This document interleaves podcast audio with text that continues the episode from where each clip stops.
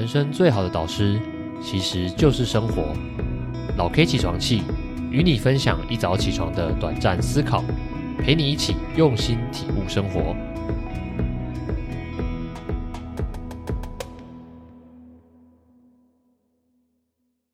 Hello，我是老 K，这是老 K 起床气的第一集 Podcast 节目。其实这也是我第一次尝试录制 Podcast 啦。想在这期节目呢，跟大家简单聊聊这个 Podcast 节目的起源故事。首先，先跟你分享我今天早上起床的一个小小的想法。其实今天早上啊，我是被想要录制 Podcast 的这个想法叫起床的。从二零二三年开始，其实我在自媒体方面有很多想要尝试的新东西。那毕竟我自己是一个全职的自媒体经营者，也是一名创作者，所以分享内容啊，本身就是我很爱做的事情。那为什么这个节目会叫做老 K 起床气呢？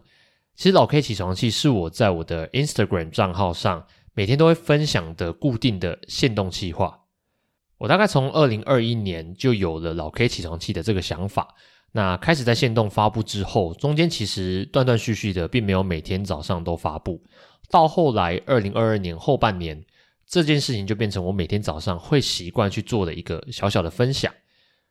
那老 K 起床气呢，其实就是每天早上会分享一个我的生活小故事，在线动跟大家聊聊天，也会同时跟大家分享这则小故事带给我的一些体悟或者思考。那为什么会叫做老 K 起床气？其实我自己啊，觉得这个起床气的意思，并不是真的生气了，或者是呃，我真的有起床气或什么的，而是我自己啊，从开始经营自媒体之后，其实烦恼总是很多。那每天早上起床，脑中都会有不同的想法。就像今天早上起来，我就想着我要不要经营 Podcast？那经营 Podcast 会有什么样的就时间成本啊，或者是会遇到什么样的困难？那这样子的思考就会蛮困扰我的。那所谓的老 K 起床气，其实算是我每天早上这些想法出现之后，我用来安抚自己情绪、与自己对话的那些点点滴滴。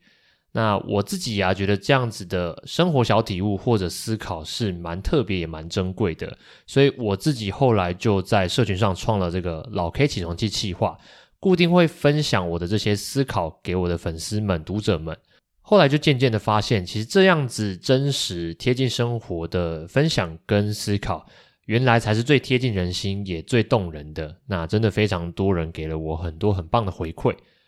那在二零二三年，今年我想要尝试很多不同的平台，像是音频节目、YouTube 节目，或者是开设新的课程产品，教学大家怎么样去建立自己的自媒体，这些都是我想尝试的。首先，第一个出来行动的，当然就是比较简单的 podcast 节目啦。所以，我是想要利用这一个 podcast 的这个媒介，来跟大家更深度的聊聊老 K 起床气的每一个议题，也许也能带着大家跟我一起思考，一起体悟生活中的点点滴滴。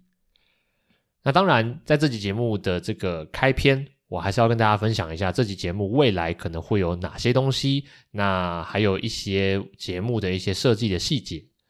我们先讲理想状况好了。其实理想状况呢，因为毕竟是老 K 起床气嘛，我当然是希望每天早上都可以跟你分享一则生活故事，那陪你一早起来醒醒脑，一起进行一些短暂的思考或者问答。那因为是真实的故事，我想这个节目的时长应该也不会太长，也许十到十五分钟是最初理想的状态吧。刚刚是讲理想状态嘛，现实的状态就是，其实我自己在录制这集节目的时候啊。老实说啦，我不太确定未来能否做到日更这件事。毕竟，如果你也是创作者，你应该知道日更的困难度是非常高的。光是文字的日更其实就蛮有难度的。那像是 Podcast 节目，也许还有点可能。那对我来说，影像的节目，像是 YouTube 影片，那就真的是不可能日更了。所以在录制这集的时候，其实也是我第一次接触 Podcast 的录制，所以我现在其实无法想象日更的模样会是什么样的。但是其实目前驱动我录制这期节目的动力，就是呃每天早上都可以陪大家短暂分享故事、思考一下的话，对我来说是非常有动力跟吸引力的。对未来这个老 K 起床期节目的想象啊，我觉得首先要跟大家讲讲，起床气其实它代表的是我自己的人生，那也是我在自媒体创作的这整个过程中最喜欢做的一件事情。呃，我自己在自媒体过程其实分享过蛮多专业的东西，比如说时间管理、知识管理这种自我管理的知识，或者是像是 Notion 啊各种数位工具这种比较硬的专业的议题，我都有做分享跟教学。但其实老 K 起床机这样子贴近生活，那用真实故事延伸思考的这种创作模式，是我自己真心最喜欢的。我觉得也许老 K 起床器一开始的起源是来自于线动嘛，然后是从故事出发，但它也不代表着我必须遵守一个呃可能框架的局限，规定着我只能分享故事或者只能分享思考。未来这个节目的计划也许会做访谈。因为对我自己来说，如果能跟很多有一样丰富生活或者有专业能力的陌生人们，因为音频而相遇，对我来说是非常吸引人的。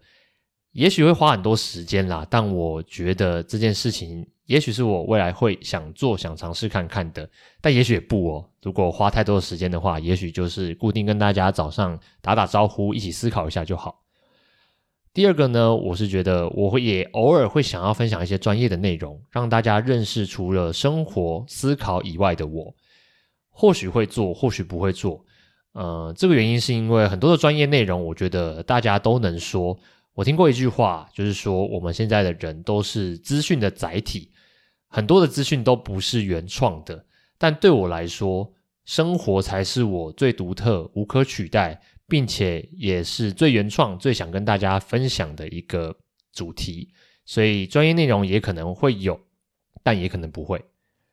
那讲到日更老 K 起床器啊，其实我目前思考到会可能遇到的困难有啊，像是第一个录制其实很容易啊，像我现在就是对着麦克风、对着电脑，看着我的大纲文稿来讲话嘛，这件事情是容易的，但剪辑是需要时间的。尤其是像我这种讲话会动不动就有呃，可能用那开头啊，然后用然后开头啊，这种东西都很难去做剪辑。所以我自己最理想的样貌是，未来可能当自己的比较录制习惯了之后，可以不要剪辑就直接上节目。但当然这是理想啦，我也不知道达不达得到。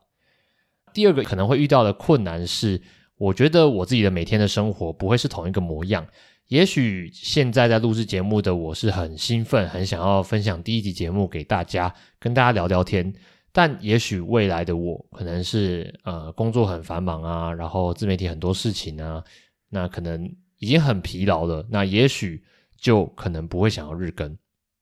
对我来说啦，其实遇到这些困难都是小问题。我觉得要确保每天发布的话，会需要我自己慢慢打造出一个好的录制，还有好的剪辑流程。我赶着要赶快发布这第一集呢，也是希望能让大家一起参与到这个过程。那我也会在每天的节目中跟大家分享我是如何做呃流程的优化，或者让大家看看说呃，其实，在一切都还没有确定的情况下，你其实也可以跟我一样踏出第一步的行动，然后再慢慢一步一步的优化。前面就聊了一些我对这个节目的想象，还有我觉得可能会遇到的困难点啦。那今天其实也想要跟大家分享一个小小的思考，同时它也是我录制这期节目真的早晨的思考。那这个思考呢，就是行动远比完美更重要。那这个想法的来源，大家应该都知道，就是我早上想要录制 podcast 节目这件事，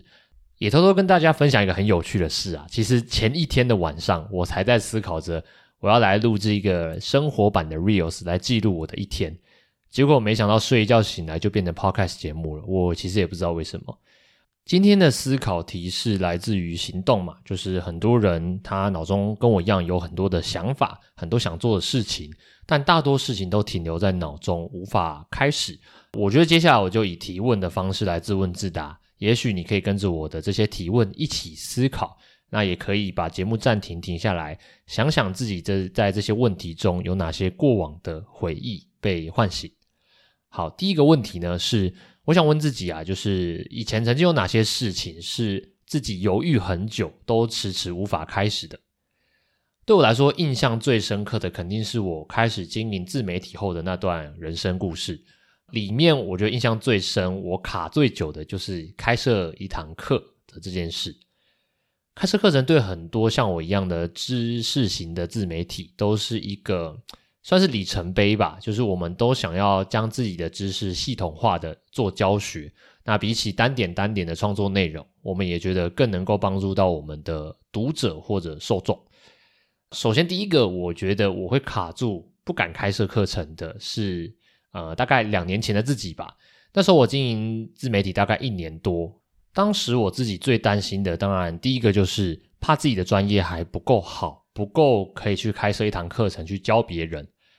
那其实我觉得这件事情是一个对我来说是一个假议题啊，就是如果你是一个内容创作者啊，其实你每天都在帮别人解决问题，不管你的创作是生活类的还是知识类的，其实都是因为有人想听想看，所以你会去分享这些的内容嘛。像很多的 YouTuber，他们贩售的价值就是自己的可能娱乐性或者陪伴感。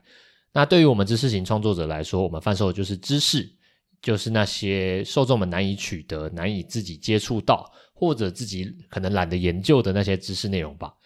所以对我来说，开设课程会担心专业不够。为什么会说是一个假议题？是因为我们会觉得自己专业不够，通常是因为我们要开始收费了。所以一旦收费，你就觉得啊，我卖给大家的东西一定要够好、够精致、够系统化，或者是无可取代。所以。当我们开始收费，我们才会有这样子的担心，这样子的害怕。但反问一下自己，为什么不收费的时候你就不会担心这些呢？是因为收费对你来说是一个心理门槛吗？以我自己现在已经开设了蛮多堂课程，也常常讲讲座的经验来说，其实课程对我来说就是一个系统化自己知识的一个过程吧。我觉得你可以想象，开设一堂课就是好，你现在打开一个笔记软体。然后开始把自己过往的经验一步一步的打下来，可能列出大纲吧。那接下来你要做的就是开始帮他们排序，开始把每一个大主题都细分为一些细小的主题。那每一个主题再去分享一些自己的故事、经验或者自己得出的一些方法框架。所以其实开设课程并不是一件难的事情，并且其实你在开设课程的过程中。它也是一个累积专业的过程，并不需要担心自己专业不够，或者是也不用害怕说课程会做的不好啊，哦，或者是行销做的不好就卖的不好嘛。其实这些都是多担心的啦。我觉得，首先要开课程，第一步就是应该要先好好的去梳理自己过往的经验跟知识。那你可以等到梳理的一阵子之后，你就会发现，其实诶这些东西好像蛮有价值的，好像蛮蛮蛮多人需要的，那你可能就比较不会害怕开课程这件事。好，这是我第一个害怕的，就是之前刚开始当创作者的时候，其实很害怕开课，虽然很想开，但是不敢踏出那第一步。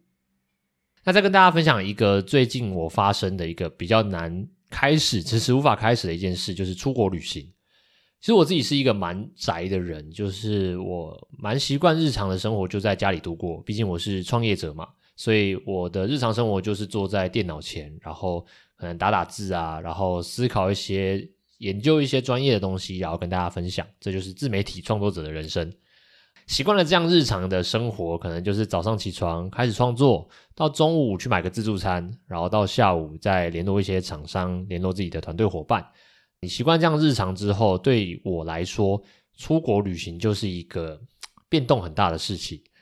一旦你踏出了自己的国家，甚至只是说踏出自己的家好了，你就会觉得有点害怕。如果换个环境，我换到咖啡厅去工作，会不会那边的呃温度太热？我觉得呃我一直流汗，或者是会不会椅子不好坐，我会坐着腰痛，或者是换一个环境，会不会旁边的大妈聊天太吵，所以打扰到你工作，让你没办法专注？那我自己听过前阵子一个营养师的朋友，他叫做 Ricky，他跟我分享，他是在讲营养啦，就跟我分享一句话，他说很多人在关注营养议题，在减脂的时候，很常把那些春节的假期啊，或者是把出国这件事当做一个特殊情况，当做一个额外的人生。我觉得这句话对我来说的意义，就好像是我自己会把出国当做啊，我是去过了一个不一样的人生，是一个很重大的人生抉择。那所以我会害怕它，我会不敢去做出这样子的改变。Ricky 跟我分享的另后面的那半句话，就是他觉得我们要把旅行、把假期都当做自己人生的一部分。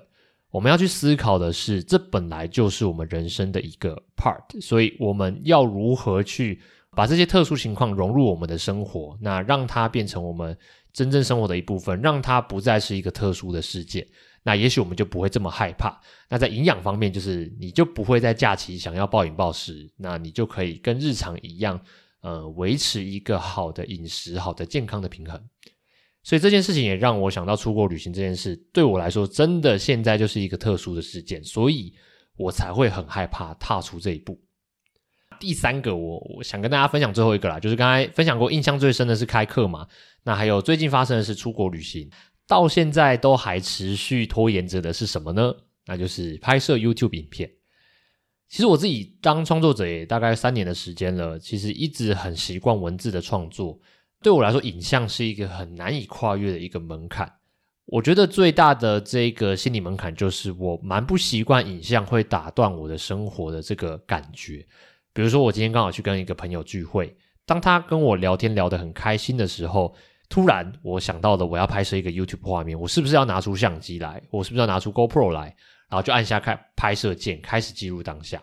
我非常不习惯，就是在这样子很自然的生活过程中，会突然多了一个要录制的动作。那对我来说，文字的创作更容易融入到生活。也许我在捷运上突然想到，我就拿出手机开始打字。这是一件很稀松平常的事情，但如果是影像的话，我会担心在捷运上大家会不会害怕镜头，会不会啊看到我在录他，好像录到他，所以有一个大妈觉得很不爽，叫我不要录了之类的，就就会担心东担心西啦。那另一一方面，也是自媒体创作者最常担心的就是成本问题，录制影片的时间成本，包括剪辑啊、上字幕啊，其实都远远比。像是 Podcast 或者像是部落格啊、Instagram 的图文创作要来的花时间很多。那如果你跟我一样是有团队的人，其实团队的资源或者说你外包剪辑的这些金钱，都算是一个很高的成本。那我觉得这两个都是一个比较表面的思考啦。我觉得最深层的害怕，就是害怕拍摄 YouTube 这件事情，其实是来自于我蛮害怕自己真实的生活被别人检视的。虽然我觉得我自己已经是一个很真的人了啦，但是影像对我来说，比如说我我我家里不会总是非常的整齐。那如果要拍摄影像，是不是我就要变成一个很爱干净，然后随时家里都非常整齐的一个人呢？所以我就会有这样子的疑惑。那我也不想因为创作而去假装任何呃不是我的模样，所以也许这就是我无法踏出影像这一块的一个原因吧。但这边还是要鼓励一下自己啊，就是二零二三年应该是我努力尝试的一年，所以不管是新的课程、新的 podcast 节目，或者是也许之后就有第一则的 YouTube 影片，也说不定。我觉得都是呃正向看待这些挑战的。好，那接下来讲完了三个，我觉得我曾经犹豫、迟迟无法开始的事情，接下来就带大家来分析一下这个犹豫背后的想法了。我自己有列出三点。第一点，我觉得犹豫不决的时候，其实我们脑中第一个会想的绝对是追求完美。就比如说我录制第一集 podcast 之前，哇，真的是想很久，就觉得，嗯，我是不是要找一个好的剪辑软体？我是不是要有一个好的麦克风？或者是我是不是要找一个好的发布平台？那每个平台之间的差别是什么啊？我就很想去多多研究。但其实对于一个 podcast 节目来说，我觉得最一开始，嗯，你能录音。你会剪辑，那你知道一个平台可以上架你的节目，然后发布到可能 Spotify 或者各大的 Podcast 平台，其实这样就够了。就是一开始真的行动远比完美更重要，就是今天的这句话嘛。当你踏出第一步行动之后，你就会发现有一些可以改善的地方。那你并不需要害怕这些需要改的地方，因为它不代表着失败，它只是代表着你下一次会更好，它反而是一个成长的机会。我觉得举一个很我觉得很有感的例子啦，就像制定年度计划这件事情，是不是大家每次在年底或者年初的时候都很想要重新做计划？这个东西我觉得就是一个追求完美的最佳的呈现。那为什么这样说？因为谁说年度计划一定只有每年结束之后新的一年，所以你才可以做新的计划？你昨天如果觉得你昨天以前的人生不够好，你现在就可以重新制定新的计划，然后从现在开始执行。不需要等到真正跨年之后，才有一个好像一一个仪式感，让你可以去重新完美。所以我觉得完美这件事情是逐步优化而来，而不是我们追求马上就要完美。那这是我觉得在犹豫不决行动时，我第一个会想的就是完美这件事。在犹豫不决行动啊，犹豫不行动的时候，我会思考第二件事，就是我逃避学习一个新的东西。对我来说啊，学习一个新的东西，绝对是会有不不舒适的感觉。就像是我今天呃第一次开启了一个 Pocket 节目，我要学习如何发布到平台，我要学习一个新的录制软体。那或者是我在录制完之后，我要去学习怎么降噪啊，怎么去呼吸声等等的，这些对我来说都是新的东西。舒适圈这个东西大家应该都听过，那我们通常都会下意识的选择待在舒适圈里面，去逃避任何新的挑战，除非你自己现在就是处于一个哇，我好想要挑战新东西的这个心态，也许你才会想要去尝试新的东西，那去接受新的挑战。那对大部分人来说，接受新挑战这件事情，应该也是你在犹豫不决时会去思考的，会去思考说自己有没有时间去学这个东西，我有没有办法学会这个东西。但其实对我来说，这一切的一切都不太是重点，因为学习这件事情本来也是循序渐进的嘛。一开始你只要学会最简单的东西，那慢慢越学越多，越学越好，其实就足够了。所以对我来说，逃避学习会是犹豫不决的原因，但我觉得其实它很容易解决。第三个，也是就是最后一个，我们在犹豫不决、呃不行动的时候，总是会想的就是等待动力。很多人的人生啊，其实都是在等待动力。我有发现，就像是你想要去念英文好了。你总是思考着，你是不是要去报一个补习班？你是不是要去找一个家教？或者是你是不是要等到你要出国的前一刻，你才会有动力去想要学习英文？你无法自己凭空驱动自己去把英文学好，或者去练习讲讲英文的对话等等的。很多时候，我们脑中会闪过一些一闪而过的想法，然后呢，我们会做的事情就是被动的等待。被动的等待自己好像被某件事情驱动，或者是可能再次与这一个灵感、这个想法相遇的时候，我们才会考虑真正的要去执行。但你有没有思考过，如果我们把这些想法全部记录起来，列成一个 list，按照重要顺序排序之后，一个一个去执行，那这样子的生活会是怎么样的呢？其实我以前脑中常常闪过一个想法，就是我好想要搞懂机车是怎么发动的。就这个这个想法真的出现过很多次，就是我很好奇，一部机车它就是我们会加油嘛，那它是如何把油变成动力？可能呃我知道它会点燃，但是就我很想要搞懂这整套流程。那其实我有去查过了，但是我记不得这一个想法就会很长短暂的出现在我的脑海中，告诉我说我好想去搞懂机车是如何把油变成动力。这个东西通常一闪而过之后，我们就会就是把它摆着，就像是我如果今天早上想要录制 podcast 节目，那下意识的我就觉得哦，好吧，那就改天，就我们等有机会的时候再来录。对我来说，这个被动的等待其实就是一件最危险的事情，因为我们永远不知道我们的动力什么时候会来，唯一我们能掌控的就是我们选择去主动执行某一件事情，所以。这三点就是犹豫不决、不行动的时候，你总会想的追求完美、逃避学习、等待动力。我觉得这都是大家可以列下来，然后比如说贴个便条纸在你的家门口，或者在你平常工作的地方，告诉自己说：我不要追求完美，我不要逃避学新的东西，那我也不要一直被动的等待动力。追求完美的相反，可能就是先行动再说。那逃避学习的相反，可能就是保持一个开放的心态去学习新的东西，不要怕失败。那等待动力的相反，也就是主动出击。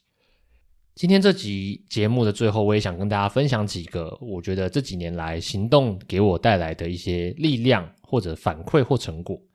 首先，当然是想跟大家分享经营自媒体方面的，也就是想跟大家分享我写我的部落格第一篇文章的那个情境。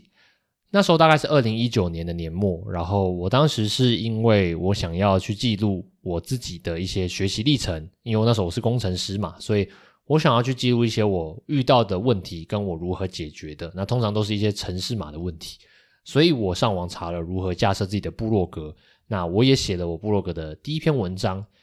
在写了第一篇文章之后，我就开始查一些部落格的经营方式。然后慢慢的发现，其实部落格好像是可以当成一个事业来经营的。就是因为当时我这个写部落格的想法，我写了我第一篇文章，我才开启了后面一系列的文章撰写啊，我查怎么经营网站啊，或者我后面去学了一些 SEO，就是搜寻引擎优化的技巧，都是因为我突然有个想法而去经营了布洛格，而去写了第一篇文章的这件事情。所以这就是我觉得第一步行动能带给你的力量，也就是你有的开头之后，你一定会去追求更好。那既然追求更好是你本来下意识就会去做的事。那你唯一需要主动去做的就是跨出第一步去行动。第二个，我想要跟大家分享我自己行动带给我的力量，那就是开设了第一堂线上课程，也就是在好好平台上开设的 Notion 实战课程，就是教 Notion 这套工具啦。很特别的是，我想跟大家讲，其实 Notion 这套工具呢，在我的部落格经营的过程，是我写的，应该是第一篇还是第二篇文章。其实那时候在写这篇文章的时候，就纯粹是因为自己用了 Notion 这套软体，所以想把它写成一篇文章。其实没有任何的 SEO 概念，我也没有在想说，呃，以后要拿这一个工具、这个技术来开设课程之类的。后来走着走着，就发现 Notion 居然变成了我一个很自豪的专业。那甚至我今年其实二零二三年，我也考到了 Notion 本身的一个顾问的认证，也就是我现在是。国际大概六十几位的 Notion 顾问里面是其中一位，那也是中文区的第二位的 Notion 官方顾问。所以很特别的是，经营部落格、开设第一堂课程，慢慢的让我走向了我现在的生活，也让我获得了更多的专业，还有我自己自豪可以跟大家分享的一些内容。今年呢，我其实是我人生第一次自己买了出国的机票。在我经营自媒体大概两三年之后，我一直觉得我明明是一个在家工作的人，为什么我要把自己关在家里？我其实可以每天出去咖啡厅，我可以去不同的国家旅行，边旅行边工作，是我想要体验看看的人生。因此，我就选择在二零二三年自己买了飞往澳洲的机票，也打算在今年去澳洲、去泰国、去清迈。去数位游牧快三个月的时间，那去体验不同的人生，我觉得这是我将来正要做的行动啦。也许之后在 p o c a 节目里也可以跟大家分享我这段的人生经历。而最后，我想跟你分享的一个行动，也就是今天的这一集 podcast 节目。其实录制到这边，我在过程中会发现，好像我自己的大纲没有打得非常的好。算是我第一次尝试吧，所以我觉得在讲这些内容的时候，我也会蛮担心大家觉得可能太长或者太杂，或者是呃对你来说没有一个重点。但对我来说，第一次尝试总是最痛苦也担心最多的。但也许发布给大家之后，大家也没有觉得怎么样，就是顺顺的听完了这可能半小时到四十分钟的一集节目。好，我开头不是才说我一集节目想要十分钟吗？好，没关系。所以，也许未来开始录制第一集的 Podcast 会是我一个很棒的行动，也会给我带来很多的反馈。那就期待那样一天的到来喽。这期节目就到这边，也希望大家都喜欢今天的故事跟分享。欢迎追踪这个 Podcast 节目，未来跟着老 K 起床气一起体悟生活，一起思考，一起改变。也非常欢迎你到 Instagram 上搜寻老 K，或者直接打我的账号 Leading MRK。在线动呢，我会每天发布一则最新的老 K 起床记的内容，你就可以看到最及时每天的新的故事。也欢迎你看到你很有感、很有共鸣的分享的时候，跟我私讯聊聊天。谢谢你今天的聆听，我们下一集再见。